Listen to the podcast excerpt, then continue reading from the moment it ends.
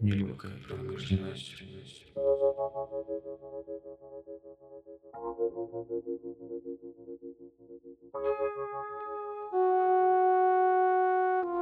Привет!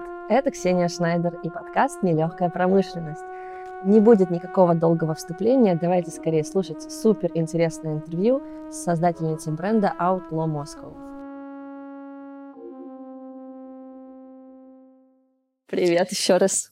Привет. Давай сразу ты расскажешь, как у тебя должность правильно называется, потому что в Инстаграме ты как мама подписана.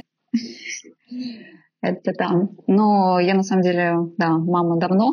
Я просто после наших изменений тоже ничего не меняла, потому что так все и осталось. Ну, я изначально сооснователь бренда, уже полтора года, получается, как э, SEO, креативный директор, все в одном флаконе. Дизайном тоже занимаешься? Да. У тебя есть партнер, да? Ты сказал, что ты сооснователь. Вот полтора года, как у меня нет партнера. То есть мы основали бренд э, с моим другом и э, партнером Максом Башакаевым в 2014 году. Проработали пять лет вместе. И э, вот прямо перед пандемией, получается, мы разошлись. Я не знала, что вы разошлись. Это интересно. Ты об этом готова рассказать? О, да, конечно, мы полюбовно разошлись, мы, у нас хорошие отношения. Это заняло очень много времени, но мы пришли к какому-то решению, это самое главное. Я думаю, что мы все остались в каком-то таком в ресурсе, чтобы дальше что-то делать. Ну, кто-то новое, кто-то старое, заниматься перезагрузкой и новые э, пути открывать в моем случае. Как вот если сравнивать, э, когда ты, у тебя есть партнер, и сейчас, когда ты полностью все, вся ответственность на тебе одной? Ой, ну это такая трансформация глубокая, которая до сих пор еще продолжается. На самом деле очень важный пункт, что это все соединилось вместе с пандемией, с какими-то глобальными изменениями во всем мире и в личных изменениях в каждом человеке, во мне тоже. И это все еще продолжается до сих пор. Но я на самом деле очень рада этому решению. Я поняла, что это то, что правильно было сделать наверное, для себя. Конечно же, много чего изменилось э, внутри. Эта ответственность э, какая-то глобальная и какие-то новые обстоятельства перед э, там, своими сотрудниками, перед собой, перед нашими единомышленниками и покупателями. Ну, то есть это такой большой пласт всего нового, что я как бы ощутила за эти полтора года, что оно как бы продолжает еще формировать меня как одного руководителя бренда. И вот какой-то пока трансформационный период, я вот так вот сказала бы. А давай вернемся в самое начало. Как бренд появился? 2014 год. Я окончила университет, э, где-то, наверное, год как. У меня был такой период поиска себя. В тот момент уже думала о том, что я как бы хочу создать бренд и пыталась понять, с какой стороны к этому подойти. Я начала много шить, ну, то есть я, в принципе, всегда очень много шила. Ну, даже больше, наверное, занималась апсайклингом, то есть для себя, потому что, ну, не всегда было в доступе, там, я из маленького города в Татарстане, и не всегда было в доступе то, что, как бы, тебе казалось классным. И все время я занималась перешивом то маминой одежды, то еще какой-то. Это все всегда было во мне, но мое образование совершенно другое, не профильное. После окончания университета я поняла, что все-таки не хочу идти по специальности. Мы встретились тогда с Максом, Максом, он тоже отметил там мое пальто, мы там тоже рассказываем всякие интервью. И да, ему сказал, что это я сама шила, и он тоже был в поисках э, какого-то нового пути. Он там тоже работал в некоторых компаниях э, за это время, и он хотел что-то свое, и я хотела что-то свое. Мы такие, ну давай, давай попробуем сделать свой бренд. Все, пошли, шили пять пальто, попробовали. А как вы роли распределили между двумя, папой и мамой? Здесь на самом деле кроется такой момент, то что у нас не было четкого разделения. Мы все делали параллельно одинаково, вкладываясь и в дизайн, и в реализацию, и в маркетинговые какие-то шаги. Ну, то есть все полностью вместе решали и делали. Я думаю, что, конечно, наверное, по истечении какого-то времени, если бы мы разделили какие-то свои роли и четче определили границы, может быть, мы бы смогли перейти в какой-то новый этап совместными целями, потому что по итогу мы просто их не нащупали. У нас они ушли в разные стороны. Поэтому да, мы все делали вместе. И это было очень круто, потому что у нас было очень хорошее взаимопонимание, какое-то единение э, в взглядах, идеях и эстетических, и идеологических, что как бы помогало нам не стопориться, не затыкаться на каких-то недопониманиях. И мы все время очень быстро решали какие-то вопросы и проблемы, может какие-то, которые возникали. Вы когда появились, вы очень ярко о себе заявили, заполнили как будто собой эфир и пространство. Это была какая-то стратегия или это все происходило как-то само собой? Можешь вспомнить? Нет, никакой стратегии не было, конечно же. Вот как раз-таки наше непрофильное образование, мне кажется, дало нам а, возможность э, придумывать и реализовывать какие-то абсолютно нелогичные пути, как и маркетинговые, так и просто... А можешь вспомнить самые странные ваши ходы?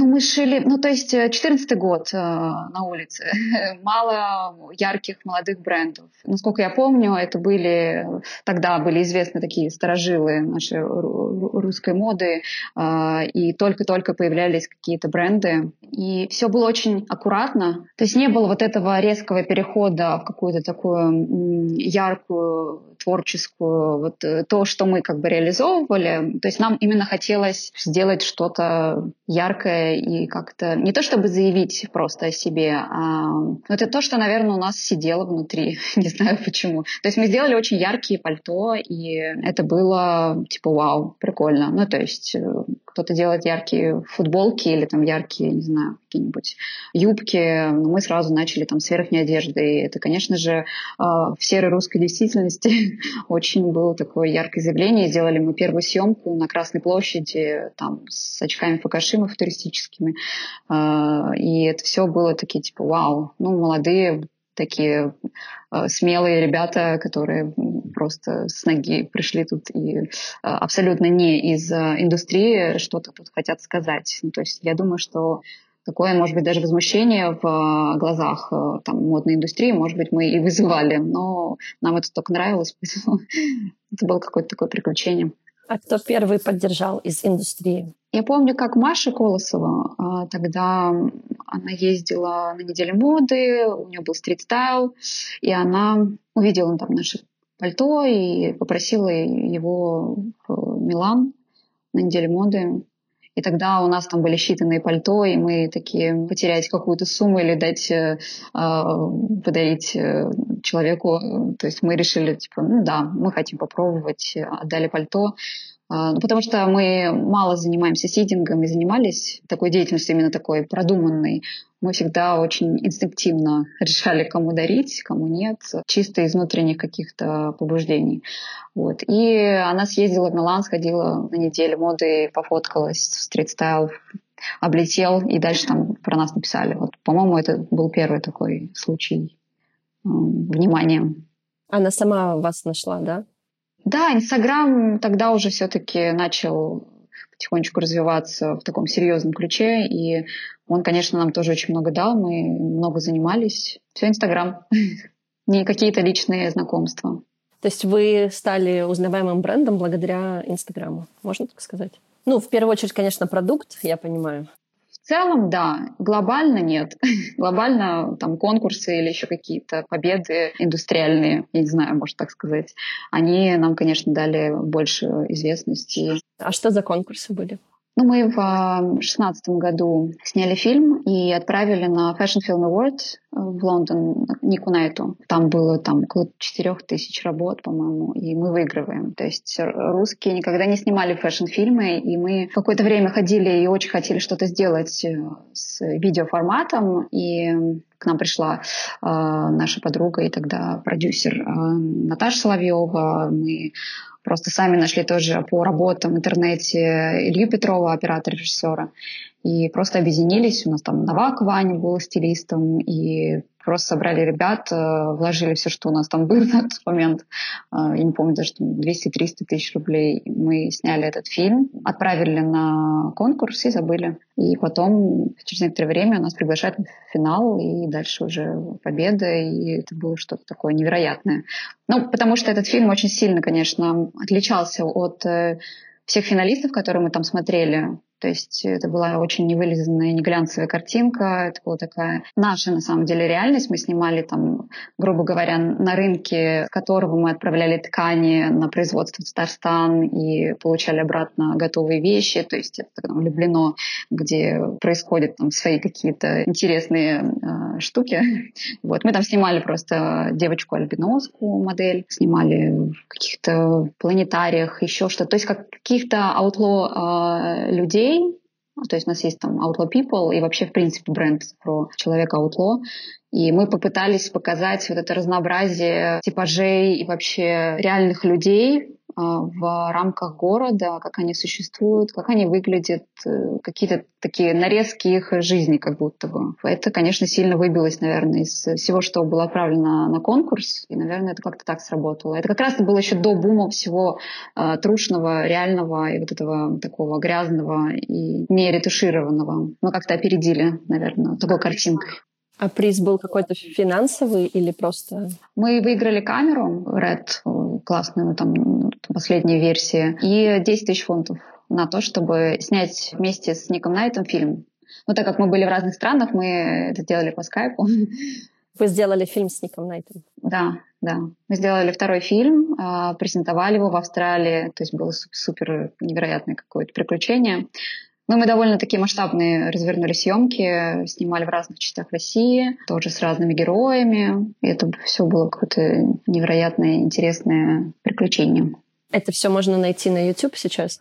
Да, да, у нас есть на YouTube, и вообще, в принципе, там, мне кажется, можно найти Outlaw Film 1 на Outlaw Film 2. То есть это ваш бренд открыла международному сообществу, да, победа в этом конкурсе? Непременно, да, да. Какие-то почувствовали там заказы от байеров, интерес от прессы, что-то начало меняться? Э, да, на самом деле, после того, как мы проснулись на следующее утро, мы немного офигели от количества упоминаний, звонков и всего остального, потому что действительно какие-то очень крупные издания, не только фэшн, написали про нас. Э, это был какой-то такой большая новость. Мы почувствовали, что мы просто делаем то, что действительно, наверное, надо делать. Такой небольшой внутренний приз и вера в то, что надо продолжать, наверное, это вот оно дало это больше, нежели какие-то заказы конкретные. Но действительно узнаваемость международная пошла оттуда. А вы вообще как планировали строить международный бренд или вы больше себя видели как локальный? Мы всегда на самом деле общались э, с международной публикой. А, то есть мы, да, локальный бренд, мы всегда ассоциировались с Россией. Наш язык, он отсюда, но как и язык коммуникации английский в нашем инстаграме с самого практически начала. В какой-то степени мы же, наверное, ввели э, термин outlaw именно в такой обиход, потому что сейчас это используется, и я очень рада этому прям просто на каждом шагу. То есть большая часть работы, конечно, там на нас, наверное, можно применить к нам, а, Потому что, сейчас объясню, само понятие, то есть оно, конечно же, существовало в английском, но мы попытались, наверное, раскрыть со своей стороны, а, что для нас outlaw человек, и он тоже вот трансформируется, как э, изначально был, просто мы там существуем седьмой год уже, и с каждым годом, конечно же, все меняется, и какие-то основы остаются, но сейчас тоже очень многое а, меняется в э, каком-то, в этом даже термине для нас. Расскажи, как в начале, как вы видели, кто такой человек Аутло и каким он стал в 2021?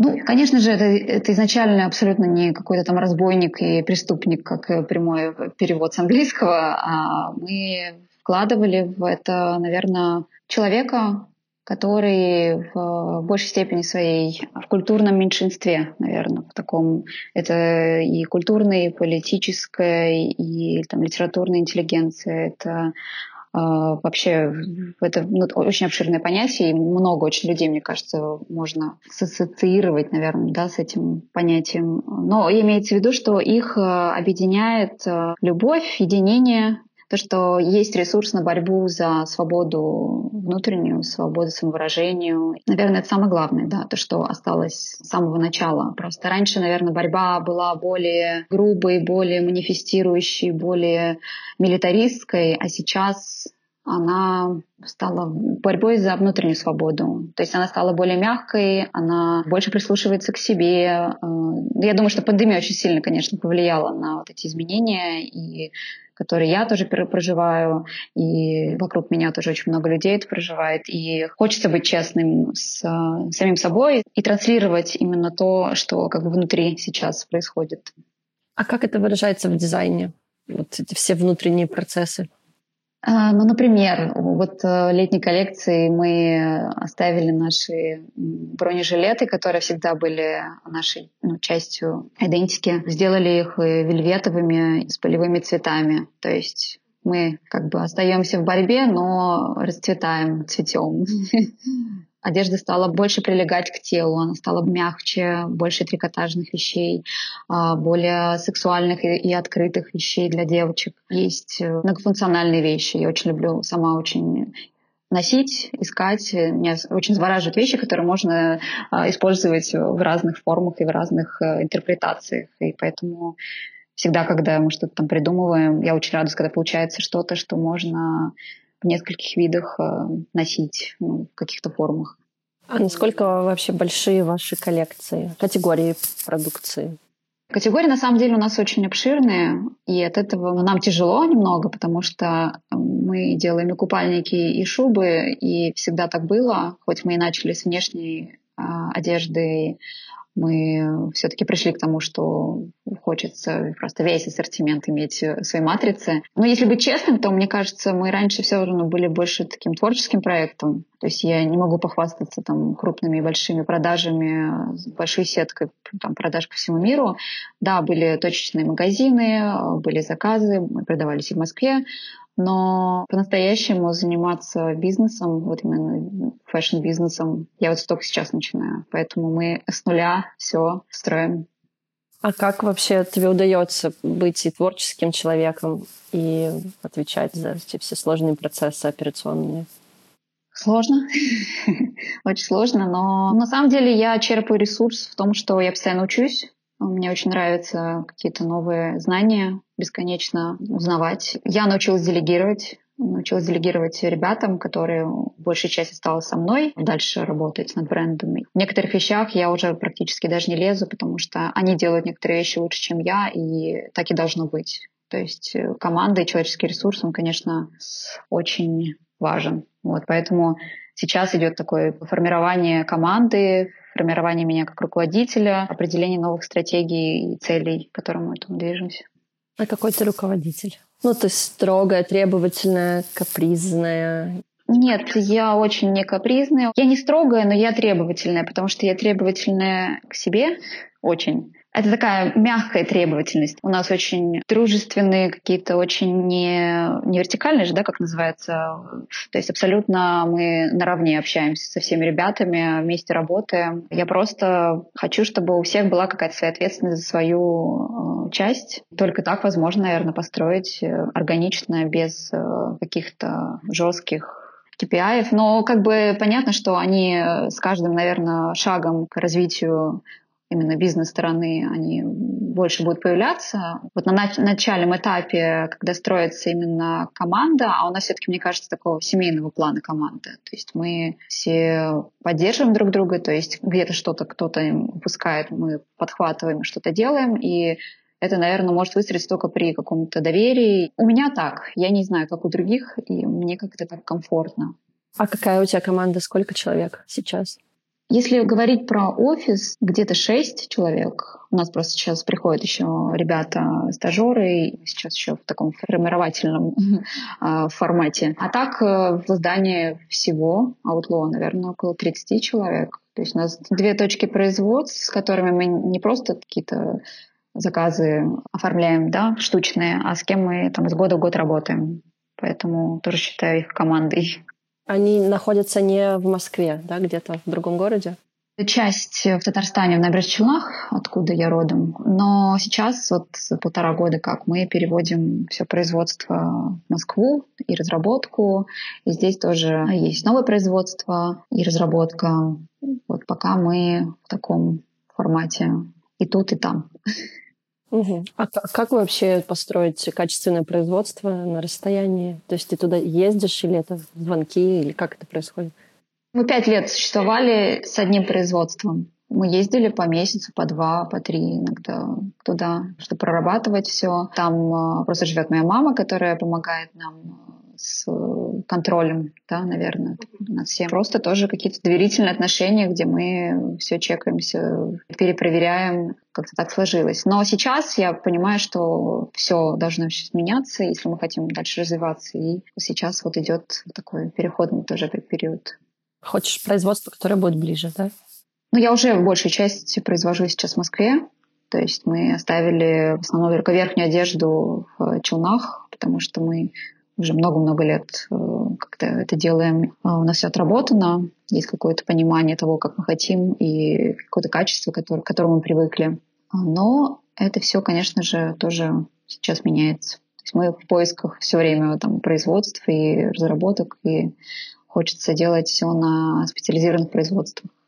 Чем вот э, вызван такой широкий ассортимент, который вы делаете? Это просто ваше внутреннее желание или это как бы рынок диктует, что настолько спрос на вот вашу эстетику, что нужен и шуба, и купальник, и кроссовки?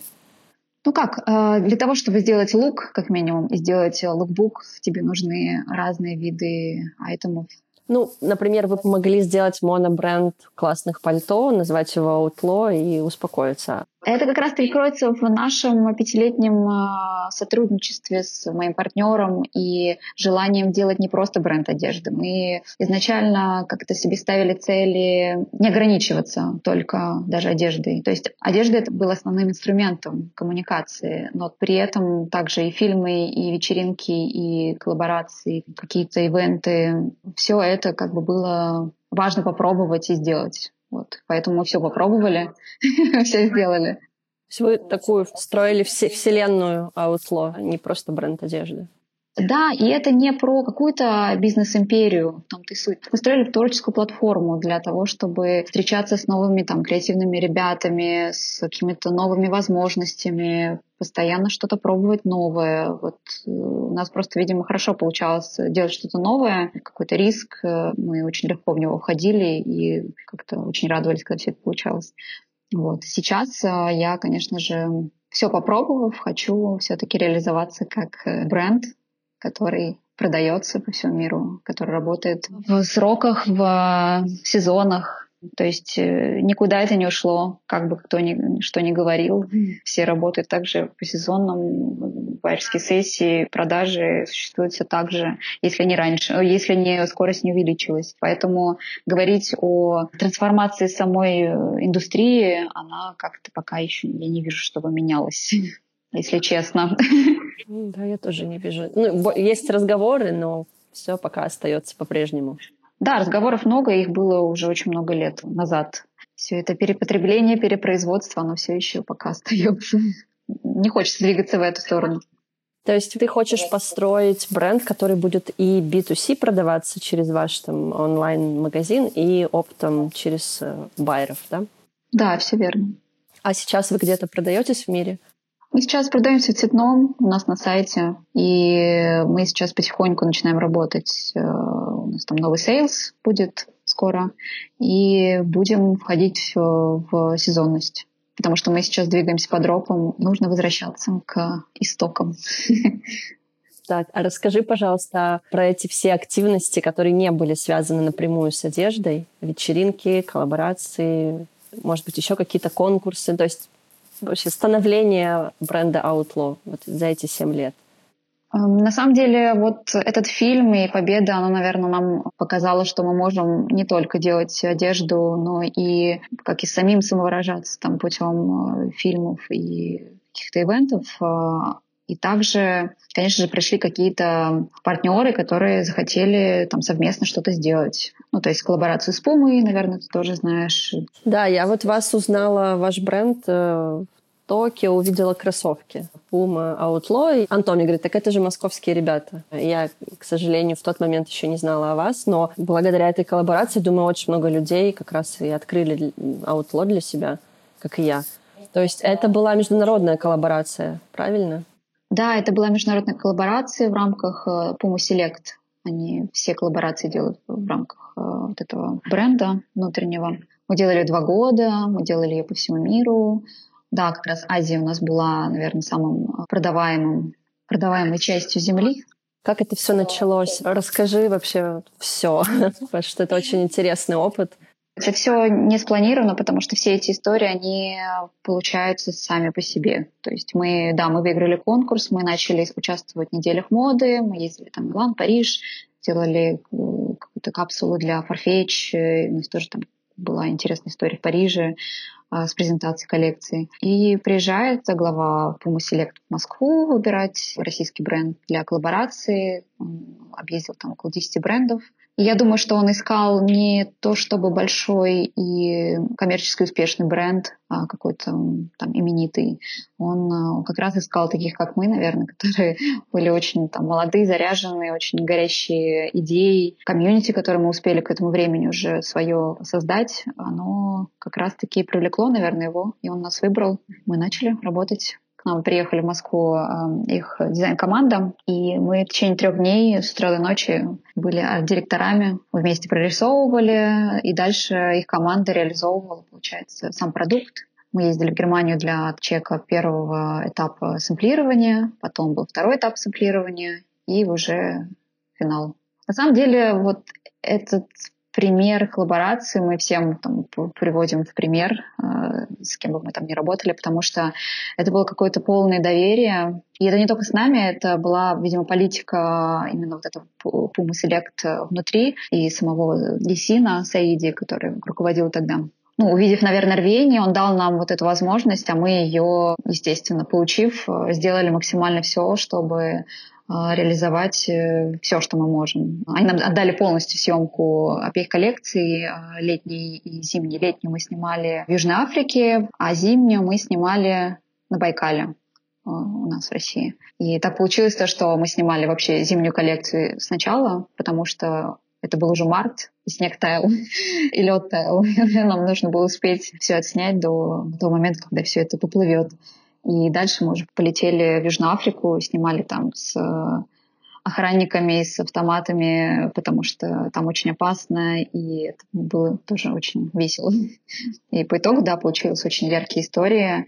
А, они были все очень рады. И вообще весь маркетинг, наверное, по продвижению мы очень там активно со своей стороны а, участвовали. И дальше мы поехали в Джакарту презентовать, в Берлине презентовали коллекцию. У нас был такой мини-тур с э, презентацией коллекции. Все это было очень каком-то на одном дыхании. Вот все эти пять лет они прошли очень э, весело.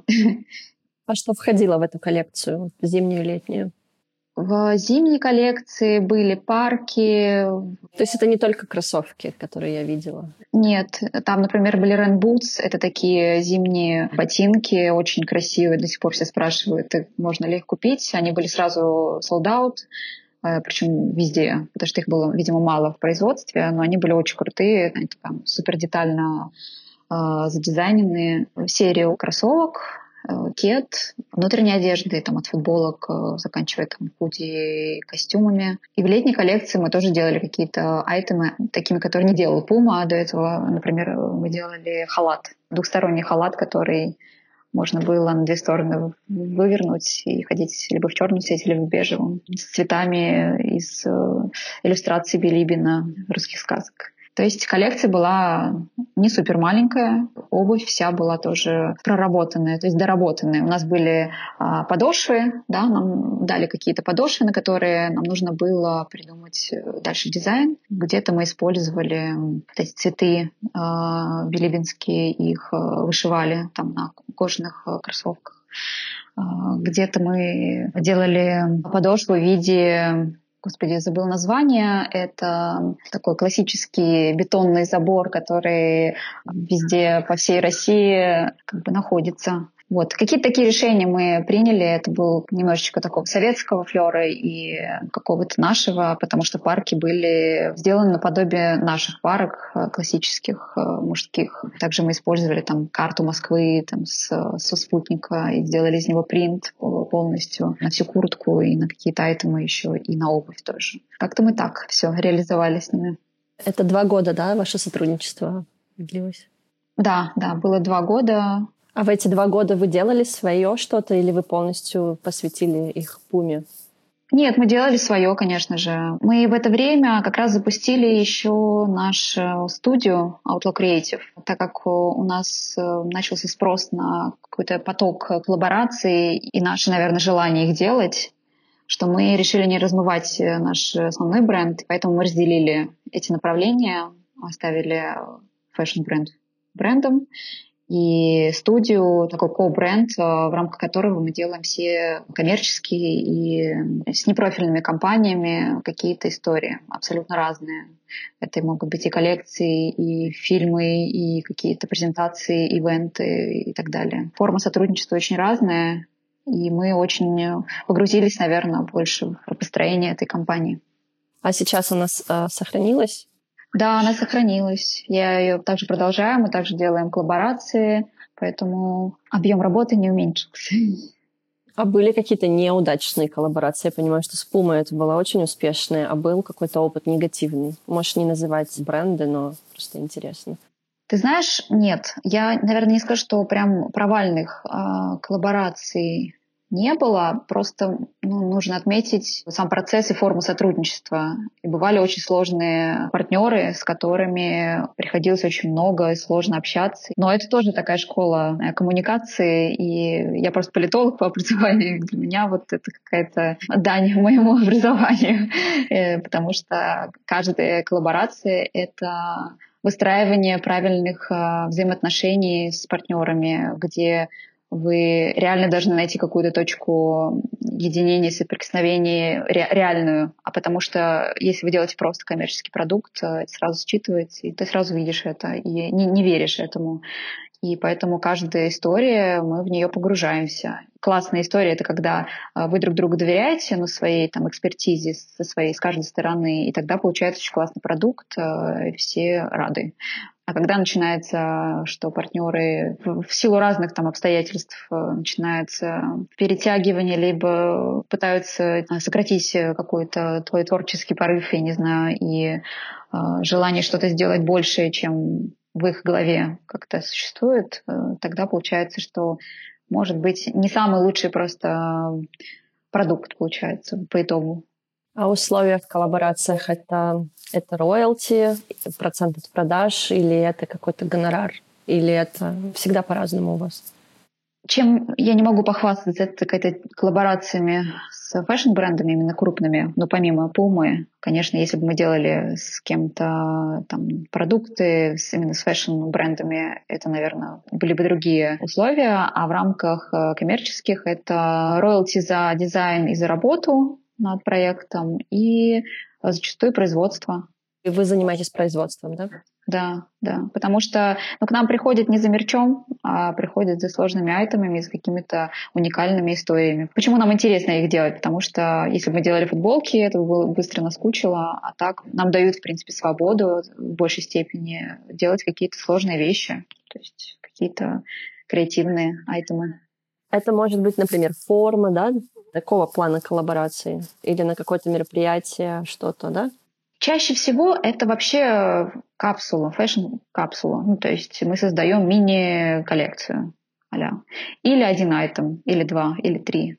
Такой инфоповод, мы там что-то с ним делаем дальше. Зачастую мы просто делаем полную упаковку. Ну, то есть мы не, не только делаем дизайн и сам продукт, мы еще делаем э, съемку к нему, и видео, и фото, если это надо.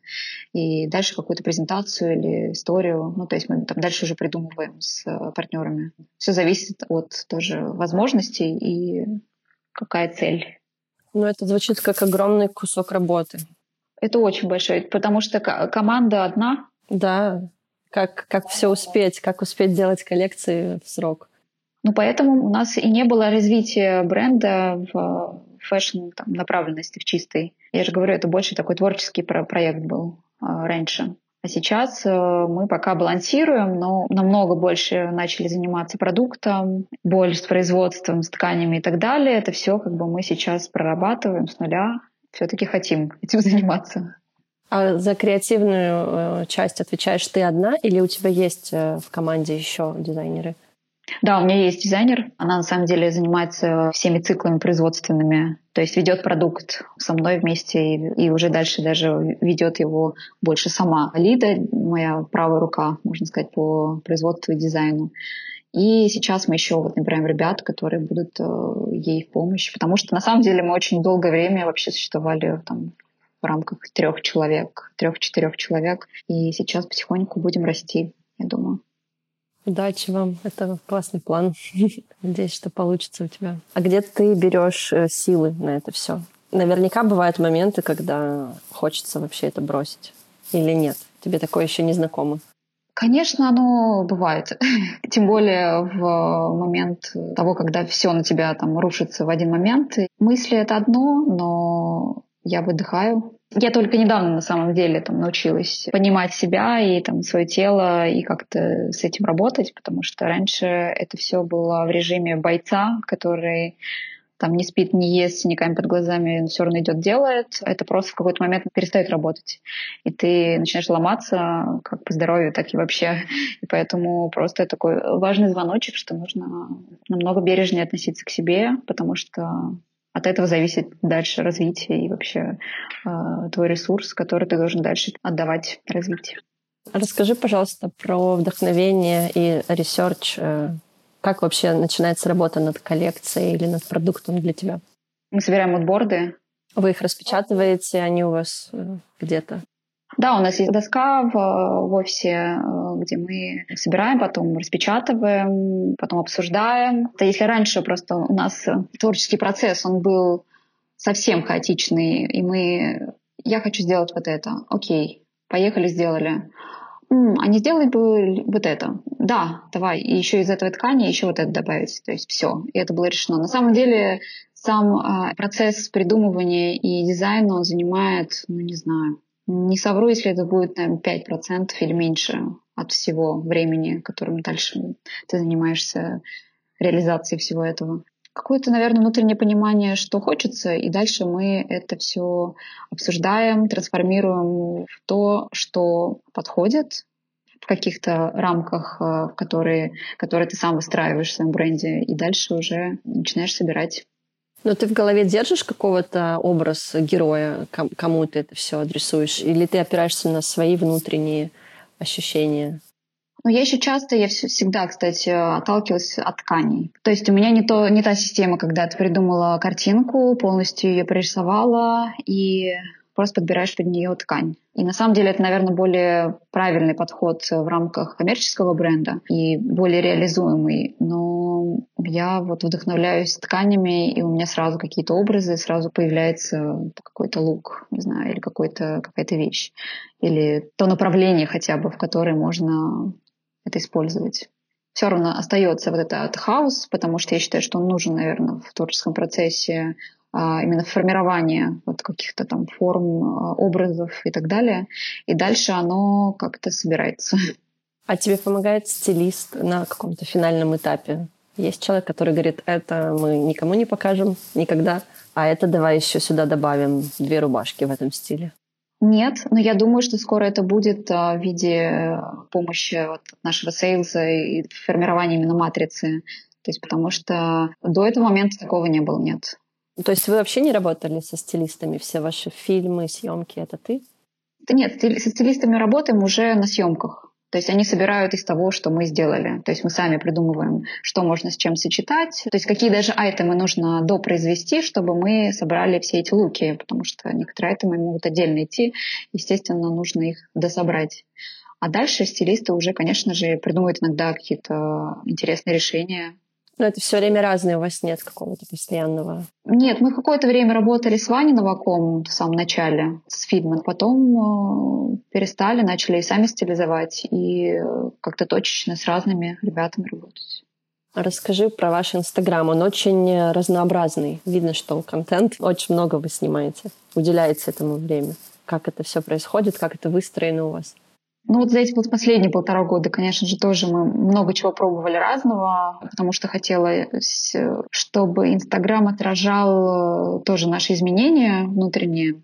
То есть раньше он вот больше был таким брутальным, я бы сказала, и более милитаристским даже, не побоюсь этого слова, потому что у нас много было и съемок, и каких-то посылов таких. А сейчас все стало мягче, мы возобновили, например, а, рубрику Outlaw People. У нас очень много сейчас съемок с разными ребятами. Это было придумано еще много-много лет назад, просто в какой-то момент мы там перестали именно активно этим заниматься. И сейчас я решила, что это возвращение, наоборот, к истокам. А, и это то, на самом деле, ради чего, наверное, я делаю, потому что просто делать одежду мне интересно, мне нужна какая-то идея. Вот, и быть какой-то такой платформой, где можно коммуницировать, рассказывать, показывать разных э, ребят, с которыми я сама вдохновляюсь, и мне очень нравятся очень многие ребята, и очень нравится, что их все больше и больше становится. Поэтому для меня это вот такая очень классная платформа, где мы можем коммуницировать с ребятами. Ты вот в самом начале разговора упомянула, что вы смогли как-то сразу выстроить комьюнити. А это, в принципе, то, о чем сейчас очень много говорят, что брендам нужно комьюнити, и нужно в это вкладывать ресурсы, деньги, чтобы его удержать, построить. У вас это получилось органично. В чем секрет? Да делать все искренне, наверное. Просто делаешь искренне от того, что не просто надо для того, чтобы создать комьюнити, а потому что ты сам кайфуешь. На самом деле, если говорить про это, очень важный момент был я сейчас вспомнила, это мероприятия и вечеринки. То есть мы делали их э, не так часто и точечно, но они были просто с каким-то какой-то огромной душой сделанные. Они еще так шли по нарастающей по объему. В какой-то момент там уже там тысячи человек приходили на вечеринки, и это было прям... Ну, это мои самые любимые вечеринки в жизни. Да, да. То есть у нас очень много было таких а, под э, рубрик, я бы сказала. Outlaw Party, Outlaw Journey, Outlaw People и так далее. То есть мы вот все время формировали какие-то, какую-то систематизацию наших желаемых деятельностей, направлений. Эти мероприятия просто были сделаны с душой. Это не были какие-то коммерческие то есть иногда они были коммерческие, но это просто бы там сразу уходило на то, чтобы мы там сделали какой-нибудь привоз или мы снимали особняк, где там три комнаты с, с тремя там разными э, музыкальными направлениями и там бассейн, фонтан, где все сидят, курят кальян и происходят какие-то там невероятные штуки. А при входе играет классическая музыка. То есть мы создавали какие-то миры, наверное. Вот. Поэтому вот эта честность и рвение, с которым мы делали, оно, наверное, считывалось, и люди проникались, наверное, тем, что мы транслировали. То есть люди приходили на вечеринку, не будучи даже вашими клиентами, а потом э, загорались идеей Outlaw да, на самом деле, вот то, как я это вижу. То есть раньше было больше там все равно то, что ты либо с нами, либо не, не с нами. И вообще это, в принципе, у всех такая, такой э, язык был, что все, ты с нами, значит, ты с нами. Ты должен как бы быть э, в команде там outlaw, а если нет, то нет. А сейчас это... Ну и вообще жизнь диктует, наверное, всем нам, что утром ты с одними, там вечером ты там с другой компанией, там днем ты с четвертыми, пятыми. И это нормально, потому что ну, жизнь состоит из многих таких проявлений, и ты очень там сложный и разный, и ты можешь просто симпатизировать нам, ты можешь быть просто подписан на Инстаграм, ты можешь э, покупать наши вещи. То есть это все, этого всего достаточно, чтобы уже быть с нами, а завтра ты можешь пойти в другой бренд и спокойно также быть с ними. Ну, то есть э, вот это вот какое-то единение и с другими брендами, какой-то там дружественный вайб, который сейчас вот мне хочется транслировать, он э, мне как-то ближе сейчас. А какая у вас музыка была на вечеринках? Ну, много рэпчика, конечно же. Также много электронной музыки. Когда у нас была возможность, мы вот делили на хип-хоп и электронную, потому что и то, и то мы очень любим. То есть это ваш, э, ваш вкус, правильно? Ну, вообще, да. То есть зачастую у нас играли наши друзья, либо там диджеи или музыканты, которым мы симпатизируем. Иногда у нас вообще была традиционная какая-нибудь музыка на каких-нибудь балалайках. Мы никогда не ограничивали тоже чем-то одним. Вы еще делали показы, нет? Нет, показы мы не делали. Это впереди. Или ты не хочешь идти в эту историю? Я пока не знаю, не могу сказать однозначно. То есть мы все-таки очень стремительно уже, наверное, ворвались в метамир.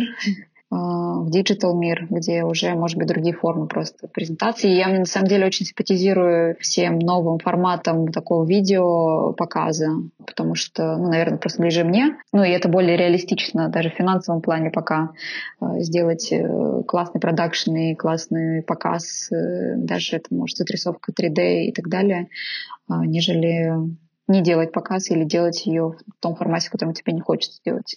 Но показ это супер. Я, конечно же, хотела бы это сделать, но в какой-то форме, в которой будет классно сделать первый показ после стольких лет не делания показа. То есть это очень важно, наверное, для меня. То есть это для, не принципиальная позиция, а просто вопрос того, чтобы не идти на компромиссы и сделать уже так круто, как ты это видишь в своей голове, да? Конечно, ну потому что для презентации пока лукбуков и campaign ов э, тоже достаточно. Показ — это уже что-то, ну, нечто большее, что ты хочешь сказать. Это как с нашим фэшн-фильмом. То есть когда я созрею и пойму форму, в которой я хочу коммуницировать э, в рамках показа, я с удовольствием сделаю. Скажи, а есть кто-то, кто еще не в комьюнити Outlaw, но ты бы очень хотел этого человека видеть? Может быть, он живет где-то далеко? Да на самом деле много, много людей слишком обширный, наверное, список. У меня никогда не было четкого списка, по которому мы движемся и пытаемся заполучить этого человека. Это все должно быть по взаимной любви. То есть э, ты что-то делаешь, а человек это считывает, э, примеряет на себя, ему это нравится, и дальше... Э, Чтобы он это считал, он должен это где-то увидеть. Он часто он просто не знает, и, возможно, ему нужно это показать. Поэтому все равно нужно какой-то предпринять шаг навстречу. На самом деле у нас, как это работало, мы всегда по чистой случайности все это, ну как бы не чистой случайности, естественно, мы в какой-то степени стремились, наверное, к этому, но там, не знаю, Скепта, например, одевал нашу кепку. Это просто потому, что она у нас была под рукой, и мы были на концерте в Москве, и мы просто с ним познакомились и подарили ему эту кепку. Он взял, надел, сфоткался и выложил в Инстаграм. Естественно, мы ничего такого не делали для этого. Или какие-то такие еще истории тоже бывали, что по какой-то случайности у нас получалось э, подарить нашему там любимому исполнителю какие-то наши вещи. И тут, конечно же, не про просьбу выложить это в Инстаграм дальше, а про то, что мы просто респектуем ему, и дальше, если ему нравится, он тоже это как-то воспринимает. У тебя максимально такой искренний в этом плане подход и честный. Ну, потому что если брать э, в коммерческом плане формы существования брендов, то сейчас это все очень все четко работает.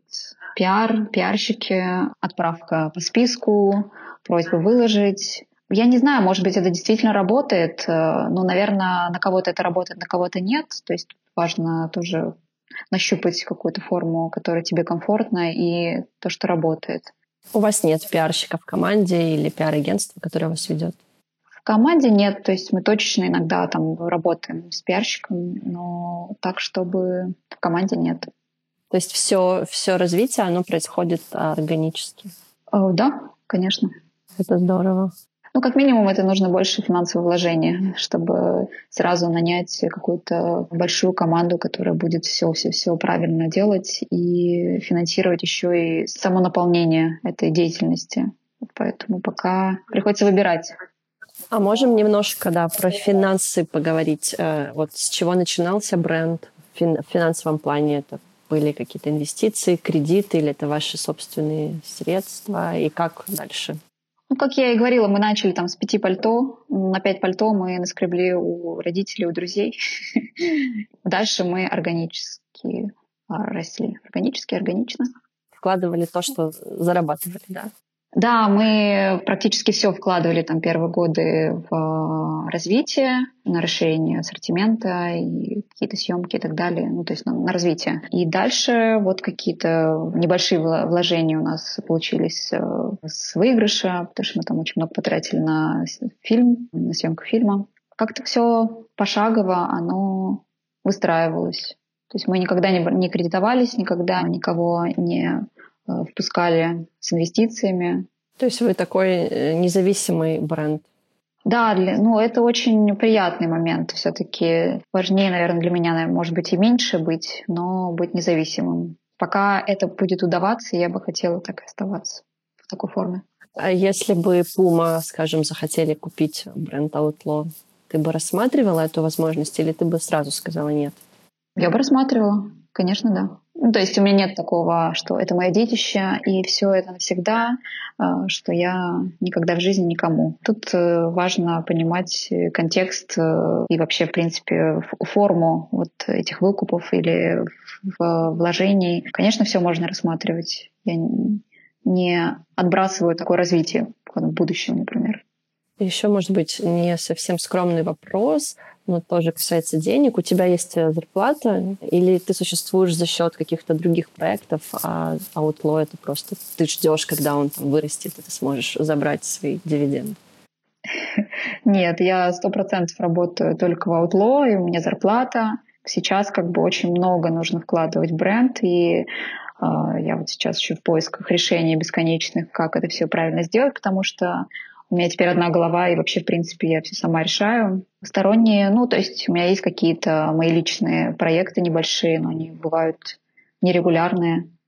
Ну, то есть э, со мной лично кто там, какие-то бренды, может, э, делать проекты, и все это идет допом, не как основная деятельность. А что это за проекты? Консультации? Нет, у меня как э, просто личность. То есть лицом какой-то компании, как инфлюенсер, да. Ты не хочешь это сделать регулярным своим частью своей жизни? Я не против, просто на это нужно время, и я, короче, при моих возможностях на данный момент я как бы максимум пока делаю. И если в какой-то момент э, я придумаю решение, как это масштабировать, естественно, я с удовольствием буду этим заниматься. Но это же тоже бренд, твой личный, и в него тоже надо очень много вкладывать э, времени, сил, э, творчества. Пока оно в таком зачаточном, зачаточной форме. Но ты эту взаимосвязь уже считываешь, там, если что-то происходит лично у тебя, какие-то успехи, то это как-то отражается на продажах Outlaw? Или пока нет такой связи близкой? Ну, на самом деле у нас просто изначально было, что мы всегда были в тени. Вот просто есть бренды, где там креативные директора или там дизайнеры через свой селф-брендинг поднимают э, продажи и вообще, в принципе, двигают бренд. У нас это просто изначально не так было, но я просто вижу, да, большой интерес э, людей и вообще компаний каких-то. Ну, как бы личные истории всегда даже больше интерес вызывают, нежели компании. А, потому что всем интересно понять, что там кроется за человеком, там, что там интересного и необычного, что дало там какие-то результаты. Но это имеется в виду, что это очень органичный интерес, и поэтому почему бы нет? Пока у меня есть, э, и, и я его всегда, я думаю, что с собой оставлю, выбор тех брендов и историй, в которые как бы я хочу заходить или нет э, лично, потому что ассоциироваться с, со всем подряд не хочется. Расскажи про свой личный вкус, стиль и гардероб. Ох, это интересно. Я много лет в самом начале существования бренда ходила в тотал черном, в джинсах, в майке, в кроссах в оверсайзе. Ну, у меня просто не, не оставалось сил, на самом деле, даже думать э, дальше. И у нас было очень много таких ярких вещей, которых я очень много видела и трогала и создавала, что я очень уставала, видимо, от этого всего. И мне вот черное что-нибудь такое нейтральное. Сейчас все, наверное, разнообразнее. Я люблю красивую обувь, красивые аксессуары, украшения. У нас с друзьями происходят какие-то костюмированные вечеринки, дни рождения, балы маскарады, и это я очень люблю потому что такая возможность э, создать какой-то образ, который ты не можешь создать э, в повседневной жизни, и это интересно. Поэтому очень разнообразно. И ты носишь аутло? Да, я ношу аутло. Особенно там куртки, пальто, вся верхняя одежда, она там очень много аутло. А есть что-то такое, что ты создаешь для себя, но это не идет потом в бренд? Раньше было, сейчас э, все как-то больше просчитывается и продумывается, что когда я там урву что-нибудь, это прям радость. Э, мне не дают много забирать. Нет времени. Мне вообще никто ничего не шьет, и, и я от этого страдаю. А пойти в ателье и что-то сшить, но у меня уже это, это too much. Мне легче будет уже сходить и купить что-то. Я думаю, что это тоже, наверное, стандартная история а, с людьми, которые создают одежду. А вообще гардероб у тебя большой? Я так понимаю, что сейчас он начал тоже меняться, да? Ну, я постоянно пытаюсь избавляться от э, того, что я не ношу. И у меня очень много винтажных вещей, очень много со школьных времен практически каких-то переделанных или просто каких-то вещей, которые я люблю, и я их не выкидываю, потому что нет-нет, но я там через несколько лет или там через пять даже могу надеть что-то.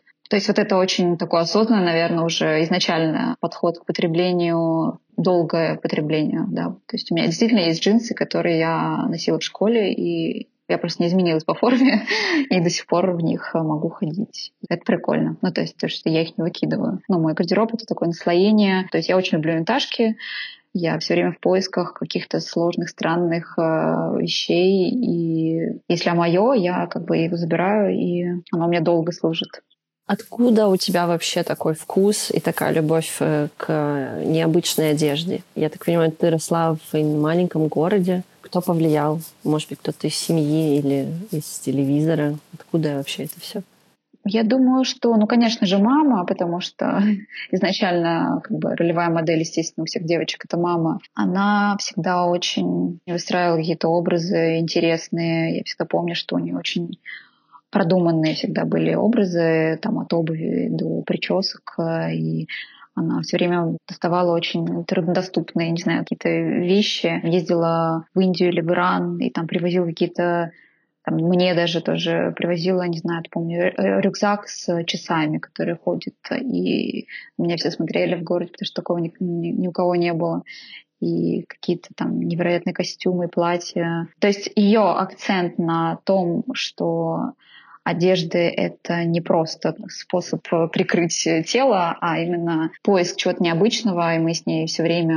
Ну вот мы в этом с ней очень похожи, и с детства мы очень любили ходить в магазины, там, каким-нибудь э, э, торговым центрам искать в каких-то маленьких э, магазинах какие-то сложные вещи. Наверное, это ее вкус, наверное, больше передался мне. А дальше у меня были танцы бальные. Интересный этап с бальными платьями, которые я там зачастую сама обклеивала камнями и все эти буа, сложные конструкции внутренние этих платьев э, и вообще понимание того, как э, ткани двигаются э, с телом, вообще оттуда у меня пошло. Поэтому я очень люблю там всякие секси-платья шить, супер открытые топы и так далее. Ну, это вот очень очень про меня на самом деле.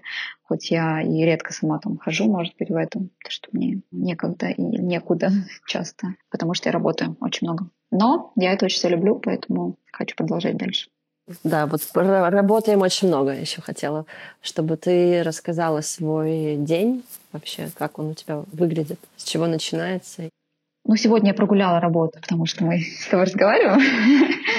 А, но к пандемии я, конечно же, очень много проработала своего трудоголизма, потому что это уже иногда переходило какие-то границы неэффективно. Просто это становилось неэффективно. Вот эта работа на износ, которая там в первые годы существования бренда работали, ну, то есть они на самом деле дали, ну, это было топливом для нашего развития. Но я же говорю, в какой-то момент это просто перестает работать и становится каким-то камнем, который тебя тянет вниз. Тебе нужно восстанавливаться. То есть я сейчас скажу супер банальные вещи, которые все сейчас вокруг говорят, но я с утра встаю, а, я сейчас раньше ложусь, раньше встаю, медитирую, делаю зарядку, если у меня есть силы, а, тренировку, делаю там, здоровый завтрак, а, стараюсь до этого времени сильно не втягиваться в телефон. И дальше у меня есть ресурс. Ресурс работать, и мы там до вечера он у меня остается. Если я утром начинаю не так, то сложнее. То есть для меня сон самый важный и какие-то точки, где я могу с собой соединиться. Вот так, потому что в голове постоянные решения, цифры, а, звонки и так далее, и они никогда не останавливаются. Поэтому тут приходится себя силком заставлять э, останавливаться и немножечко выдыхать. Вот как-то так.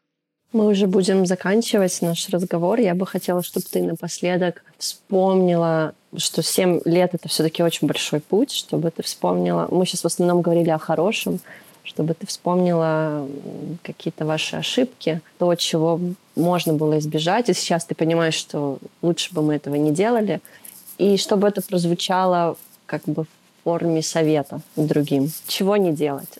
Наверное, да. Единственный такой яркий, э, что мне пришло в голову, пример того, что не надо делать, это это пытаться делать все. То есть э, то, что я воспевала и говорила о том, что это круто, это классно, и это дает какую-то такую внутреннюю свободу, и это круто попробовать и даже реализовать, но в какой-то момент, просто у нас тоже нестандартная, мне кажется, история создания бренда э, в обширном его понятии, потому что мы не только фэшн-бренд, а если как бы ты строишь бренд, и ты хочешь делать из этого работающий бизнес, чтобы это было не просто творческим проектом, а ты масштабировался и э, реализовывался как руководитель, там, дизайнер, а, арт-директор и так далее, то в какой-то момент просто существования нужно определиться, что ты хочешь делать больше и что у тебя больше получается. На что идет больше отклик от э, аудитории твоей. Развивать это направление, наверное, это самый важный момент. В общем, сфокусироваться на чем-то, да?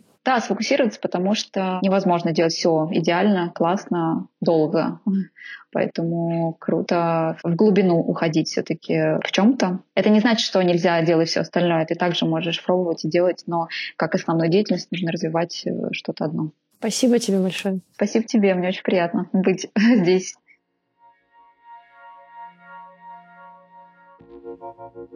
Большое спасибо, что слушаете мой подкаст.